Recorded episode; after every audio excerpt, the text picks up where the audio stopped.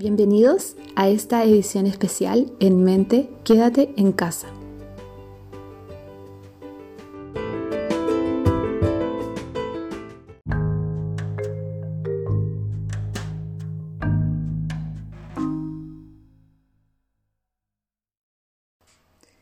Hola a ti que estás escuchando este podcast.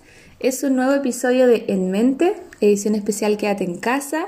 Y hoy día me encuentro con una estudiante de fonobiología de quinto año, Nicole Barrera. Hola Nicole, ¿cómo estás? Hola, bien, gracias. Bienvenida a este podcast. Gracias por haber aceptado esta invitación.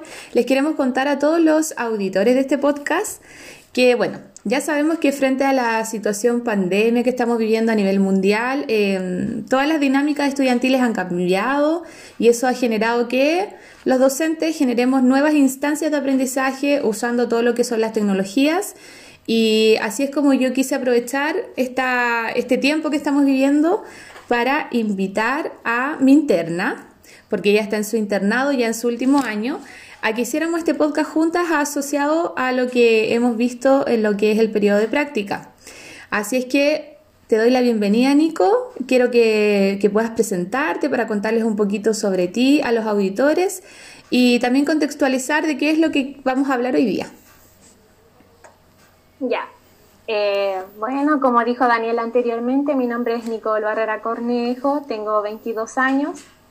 Soy estudiante de quinto año y actualmente me encuentro en mi primer periodo de práctica, eh, enmarcado en las áreas de motricidad orofacial y lenguaje infantil-juvenil. eh, bueno, yo entré a fonoaudiología, eh, la verdad, verdad, desconociendo eh, el rol del fonoaudiólogo. Ya.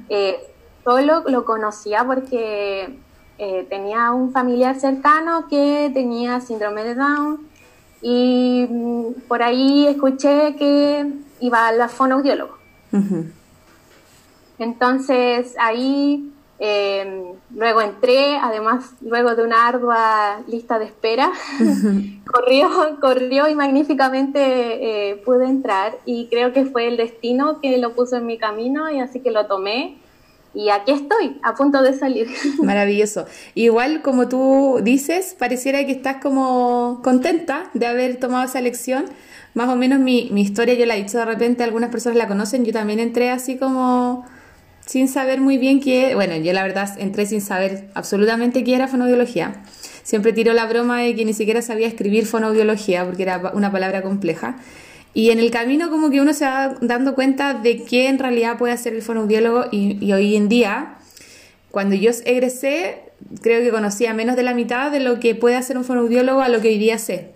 Asociado a eso, Nico, me gustaría eh, conocer tu experiencia con respecto a si cuando entraste a estudiar fonoaudiología o en el camino de lo que ha sido la fonoaudiología como estudiante para ti, ¿sabías que podíamos intervenir primero en lo que era la motricidad orofacial y segundo en esta población que es el recién nacido y sobre todo el recién nacido de pretérmino? Porque, bueno, contextualizarlo es que yo soy docente clínica y mi práctica está asociada a todo el trabajo con prematuros. Y cuando yo salí, eso era como jamás en la vida lo, lo pensé. Y me acuerdo que mi primera práctica, que fue en Teletón, en Teletón Antofagasta, allá fue mi primera experiencia con bebés. Pero desde el pregrado no tenía idea de que qué cosas podíamos hacer con bebés. Entonces fue como chocante. Eh, la verdad yo no conocía que podíamos eh, trabajar con bebés, yo realmente lo desconocía y lo que más me, la- me llamó la atención fue que podemos trabajar con los, los bebés prematuros eh, y se desconoce mucho la labor del fonoaudiólogo en esa área. Sí. Entonces, como que tú lo descubriste esto estando en clase o lo descubriste ahora en las prácticas, lo descubriste cuando llevaba un año ya de estudiante. ¿Cuándo fue que esto fue para ti como, porque de verdad que para mí fue algo que yo conocí mucho después de, incluso creo que los primeros años de egresada, como que empecé a ver ese rol, pero durante mi estadía como estudiante, poco, poco y nada. O sea, sabía que podíamos trabajar de ilusión, disfagia, como en la parte pediátrica, pero no me imaginaba con prematuros o lactancia o recién nacido. Ay, sí, em, yo lo conocí porque en el ramo eh, te conocí y en, tu en el ramo de motricidad aerofacial. Entonces em, era súper eh, extraordinario porque además de la materia que uno siempre ve, por ejemplo, el tema de la dentición o eh, el sistema estomatognático, ahí llegó la profe Dani con su, su prolactancia, eh, prematuros, y eso fue algo muy nuevo para mí. Yo no lo había escuchado, entonces ahí fue la primera vez que escuché que el fonoaudiólogo podía eh, intervenir en, prematuros. Entonces hablemos un poquito de prematuros. Eh, contextualicemos a quienes nos están escuchando. Sabemos que, bueno, yo sé que este podcast lo escuchan estudiantes, lo escuchan fonoaudiólogos, lo escuchan fonoaudiólogos que no son del área, fonoaudiólogos que son del área y de repente saben mucho más que nosotros. Pero la idea de este podcast es eh, propagar el conocimiento y de repente refrescar aquellas cosas que tenemos como en la mente de que quiero leer y no tengo el tiempo, entonces puedo darle play en el auto, cocinando. Ese era mi objetivo de crear este podcast. Así que hablemos un poquito de prematuros, desde cosas básicas, generales, que de repente los demás estudiantes pueden no conocerla. Partamos hablando que, cómo define prematuro la Organización Mundial de la Salud, cómo se define un prematuro, Nico. Eh, la Organización Mundial de la Salud dice que es un prematuro. Eh, es aquel niño que nace antes de haberse completado las 37 semanas de gestación. Eh, tengamos en, consideración también que normalmente un embarazo dura 40 semanas, así que igual es un periodo super antes de que se produce el nacimiento. Es bueno también, disculpa, es bueno también mencionar que la Organización Mundial de la Salud lo define así, con, con esa semana, 37 semanas. Pero existe otra clasificación que habla de las 38 semanas, ¿ya? Y que a, algunos les parecerá que una semana y otra no influye, pero la verdad es que influye montón y mucho. Una semana más, una semana menos es diferente. Eh, hay, hay, muchos procesos que están sucediendo dentro de, de, lo que es la guatita de la mamá y fuera que no van a ser lo mismo cumplir esa semana dentro o cumplir esa semana fuera. Entonces ahí también nosotros de repente tenemos que leer todas las clasificaciones de prematuro y, y entender que en verdad sí es una diferencia importante que un bebé llegue a sus 37, a sus 38, que llegue a su o que sea un, tardío, o que sea un muy muy extremo, etcétera, ¿no es cierto? Sí, además que tenemos que recordar o bueno comprender que también se pueden dividir en subcategorías eh, según la edad gestacional. Mm. Por ejemplo, vamos a encontrar a los eh, bebés que son prematuros extremos, que son los que los que nacen antes de las 28 semanas de gestación, eh, eh, los muy prematuros que van de las 28 a 32 y los que son moderados o tardíos que muchas veces no se consideran eh, como prematuros que son de los que van de los 32 a 37 semanas. Sabemos que tenemos diferentes clasificaciones de los prematuros, entonces nosotros podemos hablar de un prematuro en cuanto a su edad, en cuanto a su peso y podemos hacer esta mezcla, mixitura de peso y eh, edad gestacional. Entonces ahí nosotros, bueno, eso evidentemente tiene que ver con proporciones y curvas de desarrollo para yo decir, en realidad este es un prematuro grande para la edad gestacional, que, se, que la sigla es GEC. Este es un prematuro pequeño para la edad gestacional, que sería un PEC y un adecuado para la edad gestacional. Esas son como las clasificaciones clásicas que tenemos en el mundo de, la, de, lo que es la primera infancia y sobre todo cuando uno está inserto en una neonatología. Entonces lo más importante para nosotros es conocer cómo diagnosticamos desde esas aristas a este bebé que tiene un nacimiento prematuro. Porque es muy diferente tener un bebé no sé, de 34 semanas, pero que pese más de, más de 2.500 gramos, a tener uno de 34 semanas y que pese 1.200 eh, gramos, por ejemplo. Su, todo su desarrollo y su línea autogénica es diferente. Hablemos un poquito, Nico, sobre mm, cuáles son los factores de riesgo de tener un embarazo prematuro. Eh, tenemos que recordar que muchas veces van, eh, estos factores van más allá de solo el bebé en sí. También hay por ejemplo, el, tema de la madre, porque podemos tener una preeclampsia en el embarazo, por ejemplo, la madre puede sufrir una preeclampsia durante el embarazo y eso puede provocar un, un parto prematuro. También no olvidemos las enfermedades crónicas como la diabetes, la hipertensión. Eso también es un factor de riesgo muy importante. Y el consumo de drogas también. muy importante. También hay otras como el mal funcionamiento de la placenta o ruptura de membranas, que son eh, cosas que uno no puede manejar, que la madre puede manejar solo algunas, pero que ya van más allá de lo que uno pueda controlar. Sí. Es bueno entender que cuando hablamos de, de las de los riesgos de tener un embarazo prematuro, tenemos que pensar en factores que van a estar asociados a la madre, factores que van a estar asociados al feto y factores que pueden estar asociados al momento del parto incluso.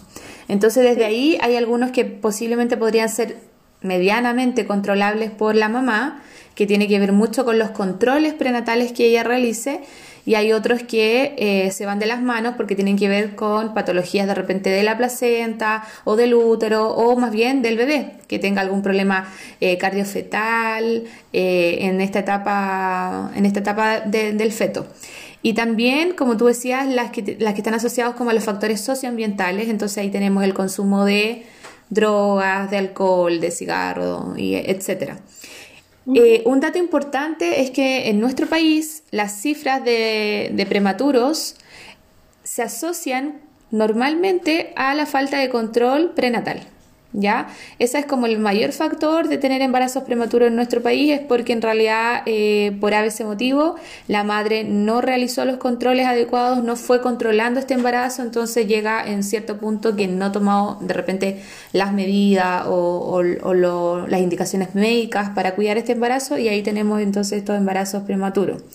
Y otro factor importante que dice la literatura es que la, raza más morena tienden a tener mayores índices de prematurez y también los mayores índices de prematurez están asociados a estos embarazos múltiples. Entonces, si de repente sabemos que van a ser mellizos o gemelos, de repente ahí hay un riesgo mayor de que tengan alguna condición de, de prematurez. Claro. Hablemos también un poquito sobre, ya, tenemos este bebé que nace de manera prematura.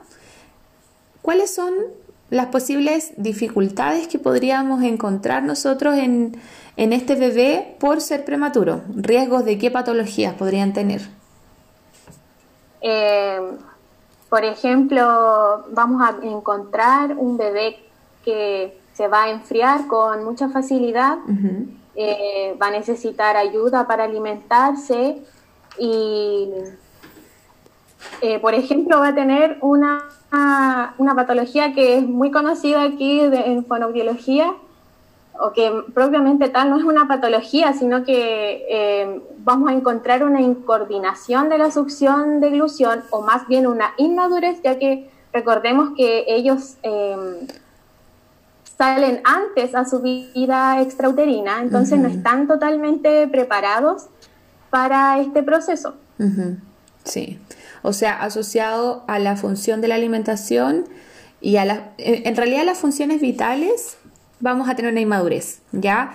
Pensemos que el desarrollo pulmonar va a estar interrumpido, eh, el desarrollo gástrico, la maduración gástrica, asimismo la maduración de lo que es la succión, los procesos de la alimentación, incluso los ciclos de sueño, entonces vamos a tener a un bebé que todo su global motor y su, y su global conductual frente a los estímulos del ambiente van a ser desorganizados, no van a ser eh, regulados, no van a tener de repente señales de hambre como un bebé de término y por ende todas las funciones y todos los mecanismos van a ser disruptivos. Y frente a ahí estos bebés van a estar mucho más expuestos a tener diferentes patologías, por ejemplo podemos tener bebés con enterocolitis necrotizante, podemos tener bebés con riesgo de padecer displasia broncopulmonar, enfermedad de membrana hialina, entonces son eh, también por ejemplo enfermedades a nivel de la retina, entonces tenemos una serie de patologías que vienen un poco a mm,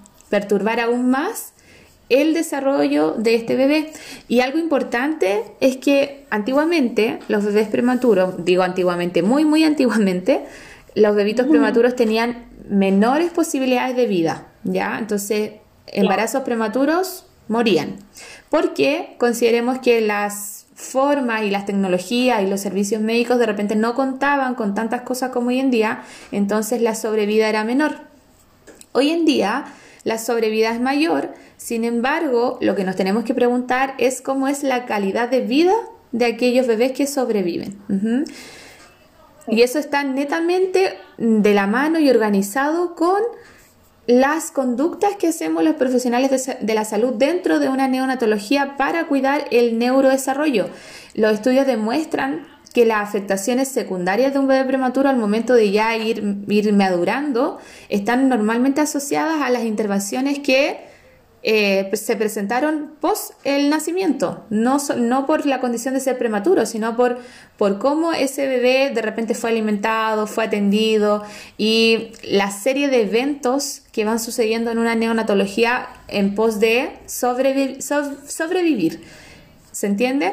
Entonces, eso también nos llama a los profesionales de la salud a poner ojo en cuanto a las, a, las, actitudes que tenemos y a las terapéuticas que nosotros tenemos. Y ahí tenemos mucho lo que es el NIDCAP, eh, estos cuidados centrados en el neurodesarrollo, eh, también que hablan de los cuidados individualizados y los cuidados centrados en la familia.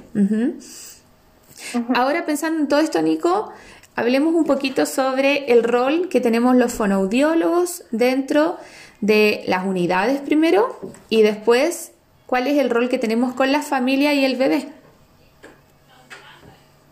Ya, eh, tenemos que recordar, como mencionaste anteriormente, que nosotros tenemos que eh, siempre promover los cuidados centrados en el neurodesarrollo y siempre entregar experiencias positivas, porque recordemos que este bebé prematuro eh, va a estar constantemente ligado a una estimulación que puede ser intensa, a veces puede ser dolorosa, dependiendo de que se le realice algún examen, porque debido a las mismas patologías, por ejemplo, eh, a nivel intestinal, eh, puede, puede necesitar que nosotros lo regulemos eh, en, ese, en ese contexto de, de un un periodo doloroso, porque si bien ellos no manifiestan el dolor eh, como lo manifestaría un niño grande, o, sino que ellos eh, tenemos que fijarnos en sus señales, las señales de,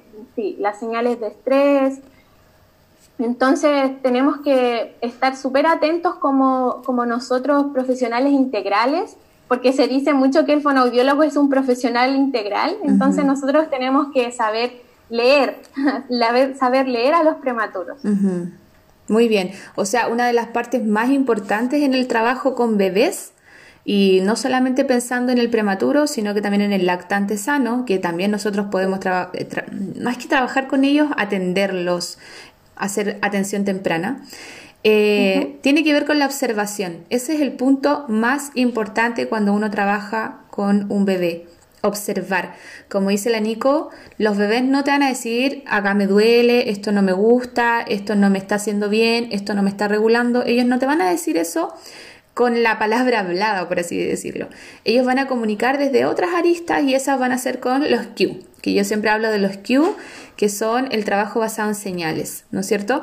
Claro. Y las señales tienen que ver con que cada bebé, desde su desarrollo oromotor, te va a ir indicando hasta dónde llegar, qué plan realizar con él, en qué esfera del, crecimiento del neurodesarrollo tú puedes trabajar. Y ahí tenemos la teoría sinactiva de Alls, donde nos dice que un prematuro va a ir madurando y desarrollándose con esta especie de anillos concéntricos que si madura uno va a ir madurando el siguiente y de esa forma yo no puedo pensar que un niño porque tiene 34 semanas ya está listo para alimentarse, por ejemplo, o porque un bebé porque le puso el dedo en, en la boquita succionó ya está listo para la alimentación, o sea, hay herramientas claves para nosotros como fonoaudiólogos para determinar en base a una observación individualizada cuando un bebé está listo. Y evidentemente eso no se puede basar en una edad gestacional, no se puede basar en si succiona o no succiona, sino que es mucho más integral, es mucho más grande.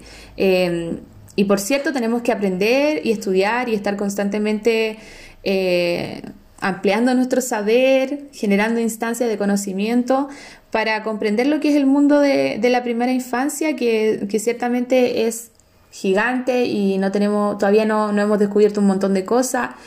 Por ejemplo, en los años 70 se creía que había que hiperestimular al recién nacido, entonces se hacía de todo, estimulaciones auditivas, de táctil, sensoriales, por todos los canales, y efectivamente fue como una explosión de profesionales trabajando ahora con los recién nacidos prematuros, porque vieron que podían hacer cosas, pero en realidad el desarrollo y el crecimiento cerebral no puede ser invadido de esa manera sino que uno tiene que ver qué necesita este bebé y posiblemente ese bebé no va a necesitar lo mismo que el otro, aunque tenga la misma edad gestacional. Y desde ahí hubo un cambio en lo que se hizo en las próximas generaciones en base a ocupar tantas cosas. Hoy en día tenemos que ir seleccionando, tenemos que leer las señales del bebé de manera individualizada, tenemos que, y algo muy importante es que normalmente pensamos o asociamos al fonoaudiólogo trabajo con prematuro en lo que es la alimentación, ¿no es cierto? Ah, Como en deglución y alimentación. Y para mí es sumamente importante que mis estudiantes, mis, soy como posesiva, los estudiantes, los estudiantes y, todas las personas que, me escuchan cuando hablo de, de bebés y prematuro, hablemos también del neurodesarrollo. O sea, nosotros nos tenemos que empoderar con el neurodesarrollo, tenemos que ser profesionales participativos en la evaluación del neurodesarrollo dentro de una NEO. No solamente somos los alimentadores, ¿ya? Eh, tenemos que diferenciar y eso lo vamos a hacer desde cómo evaluamos. No podemos quedarnos pegados en la succión, en evaluar solamente la succión. Tenemos que también cambiar cómo hablamos en una NEO, o sea, tenemos que manejar lenguaje en común con los médicos y con los papás. O sea, yo no puedo ir a hablar súper técnico con los papás y no puedo hablar súper poco técnico con el médico, porque así también vamos a ir dándonos valor y vamos a ir eh, demostrando qué tanto más podemos hacer dentro de una NEO. sí.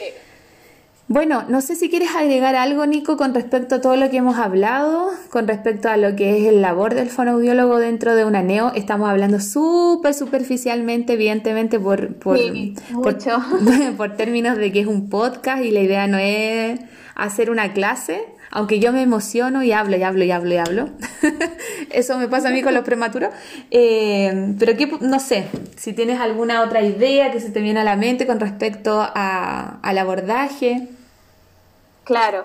Em, cuando yo conocí el tema de los prematuros, lo que y el, abordaje que se le da, también se me viene a la mente el tema de la lactancia materna, mm. eh, que es importante que nosotros no, no, nos olvidemos de la madre, que nosotros podemos ayudar a la madre en caso de que, por ejemplo, el proceso de amamantar, conociendo que un prematuro es bastante pequeño, quizás no va a poder Em, realizar un buen agarre o, algo así.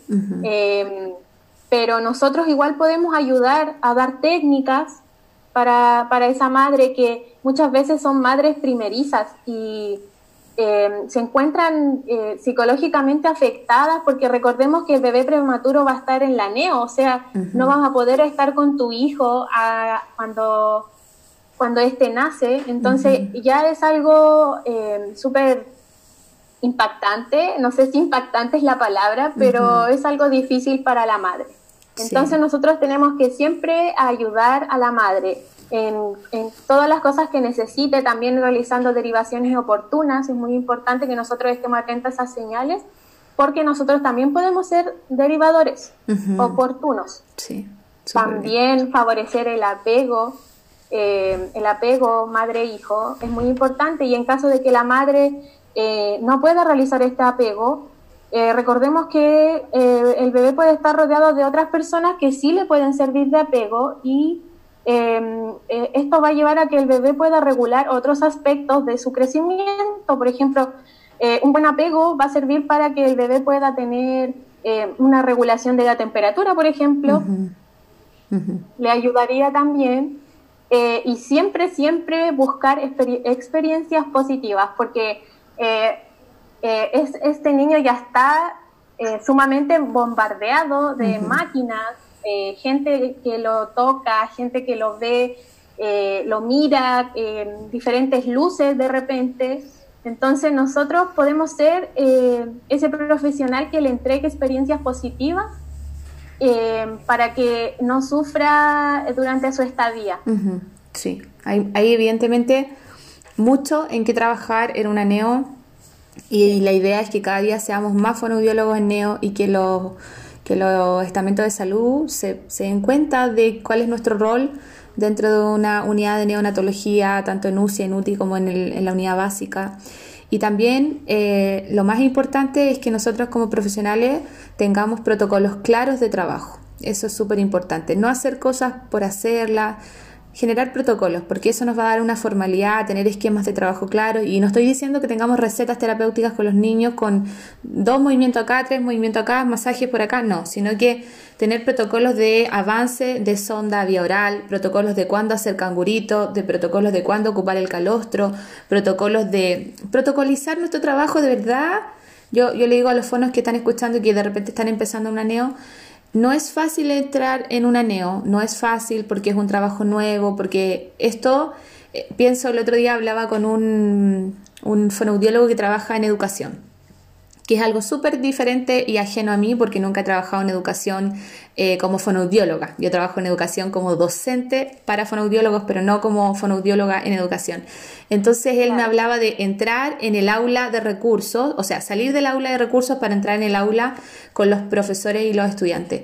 Y exactamente es lo mismo cuando estamos nosotros los profesionales de salud trabajando ya no en un box donde viene un, un paciente como de poli, sino que tú estás trabajando en la unidad de UCI pediátrica, de medicina general, de UCI adulto, ahora por ejemplo UCI COVID, por ejemplo.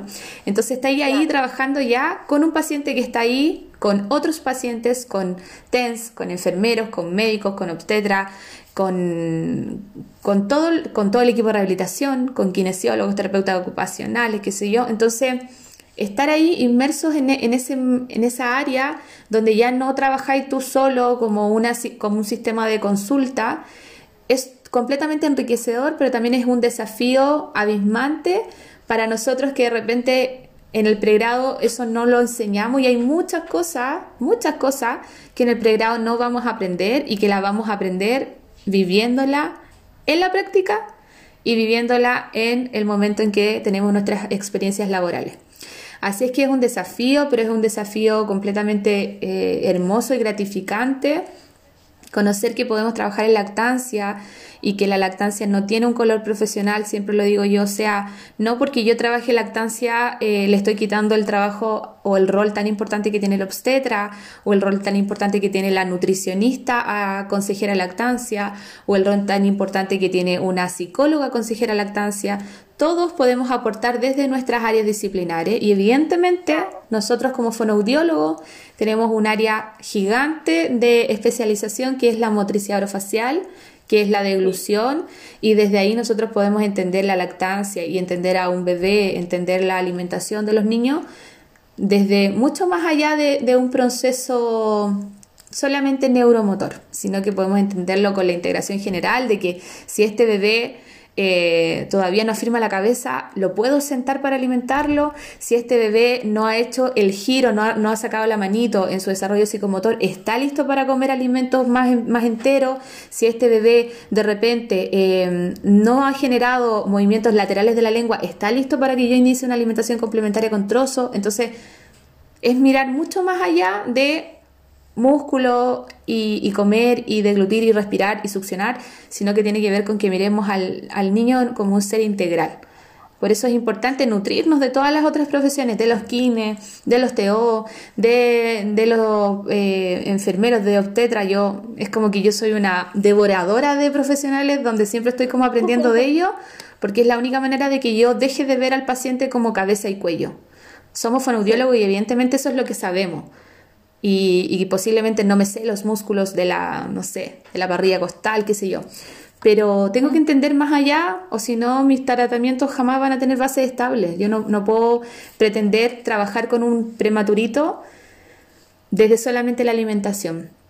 Y un factor súper importante que tú lo mencionaste, Nico, es cómo nosotros como fonoaudiólogos podemos aportarle a esa mamá.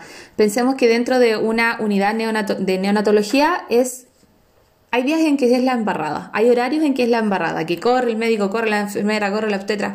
Y es un caos. Y en realidad los que tenemos las habilidades comunicacionales y de repente el tiempo para detenernos y contener a esa mamá y decirle tranquila, todo va a ir a su tiempo, por mientras extraigamos leche y si no sale leche no importa, vamos a hacer ciertas técnicas para que de repente la producción de la leche mejore, pensar en el bebé, cosas tan holísticas las podemos hacer nosotros, porque como fonoaudiólogos tenemos herramientas comunicacionales, pero innatas, digo yo. Tenemos eso innato de ser buenos comunicadores, de, de, ser empáticos, y así deberíamos ser. Algo muy importante cuando trabajamos en lactancia es ser profesionales empáticos, profesionales que se pongan en el lugar de esa familia, de ese bebé, y, y tenemos que tomarnos ese rol, adjudicarlo y estar ahí como para, las, para los papás, no solamente para lo disciplinar, sino que también como para brindar ese apoyo, esa contención. Y bueno, estamos llegando al final de este podcast, Nico. Eh, muchas gracias por haber participado conmigo, haberte atrevido. yo me río porque yo soy, siempre les digo a todos, soy de Heidi Town, soy de San Felipe y he invitado a todos estos colegas de acá, de la zona, y nadie quiere porque les da vergüenza. Entonces me he llenado el podcast con gente que no es de, mi zona.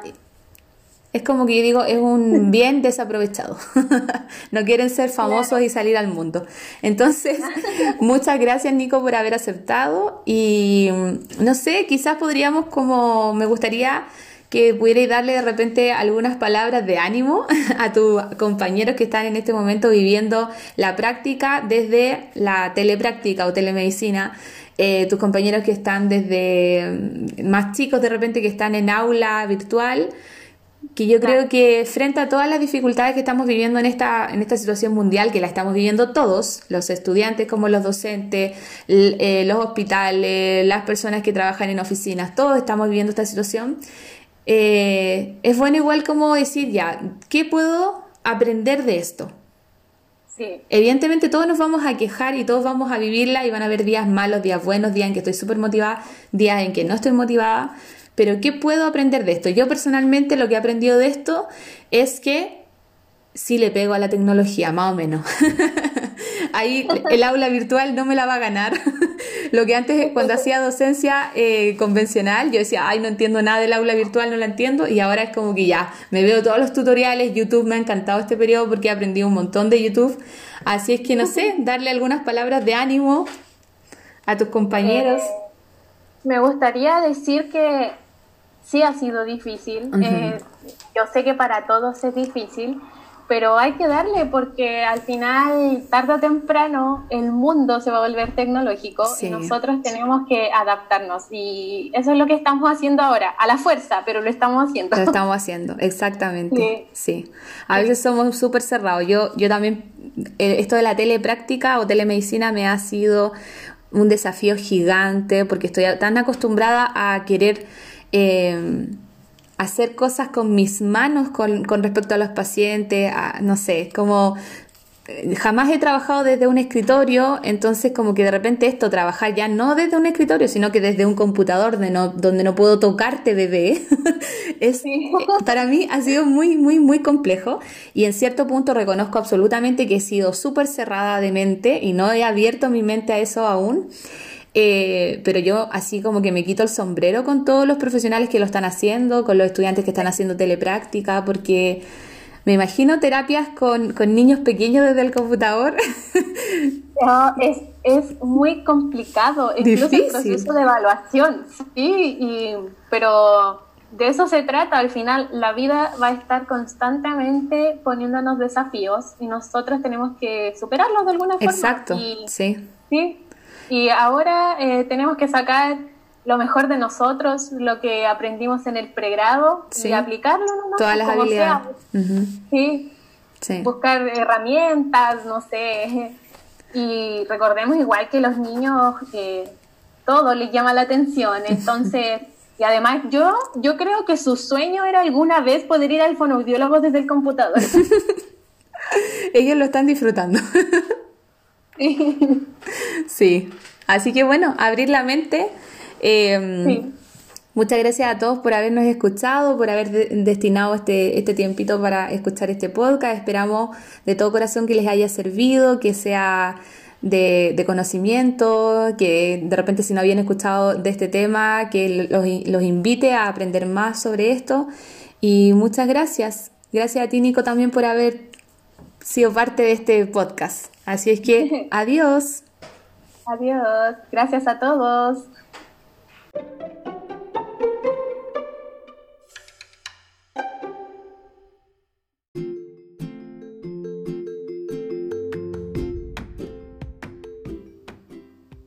Gracias por haber escuchado este podcast.